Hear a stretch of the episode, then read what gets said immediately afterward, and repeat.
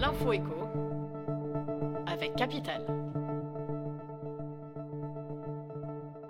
On commence avec la bonne nouvelle du jour. Bruno Le Maire a confirmé ce mardi que le barème de l'impôt sur le revenu sera revalorisé sur l'inflation à hauteur de 4,8%.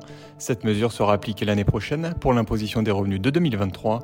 Sans cette mesure, de nombreux contribuables auraient mécaniquement dû payer plus d'impôts du fait de l'augmentation des salaires et 320 000 nouveaux foyers seraient devenus imposables. On enchaîne avec le mot du jour, shrinkflation. Mars, PepsiCo, Findus, ces marques ont récemment été épinglées pour avoir diminué le volume ou le poids de certaines de leurs références tout en augmentant leur prix. Une méthode légale mais controversée. Cette semaine, l'enseigne Carrefour a décidé de faire la chasse à cette pratique en apposant une étiquette sur les produits concernés. Thé, glace, chips, découvrez les mauvais élèves de la shrinkflation sur notre site. On continue avec le chiffre du jour, 700 km. C'est l'autonomie affichée par le nouveau SUV 3008 électrique de Peugeot.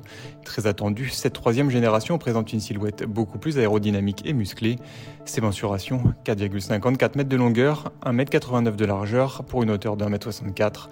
Et côté batterie électrique, le constructeur promet une recharge complète en 30 minutes. Et pour terminer, l'info pratique du jour concerne les propriétaires. La taxe foncière a augmenté dans la totalité des villes en 2023. Toutefois, certaines municipalités exonèrent partiellement ou totalement les particuliers qui entreprennent des travaux de rénovation énergétique. Plus de 450 communes avaient mis en place cette mesure en 2022. Paris, Chambéry, Nantes, capitale a listé celles qui ont déjà annoncé ce coup de pouce fiscal pour l'année prochaine. C'était l'info écho avec Capital.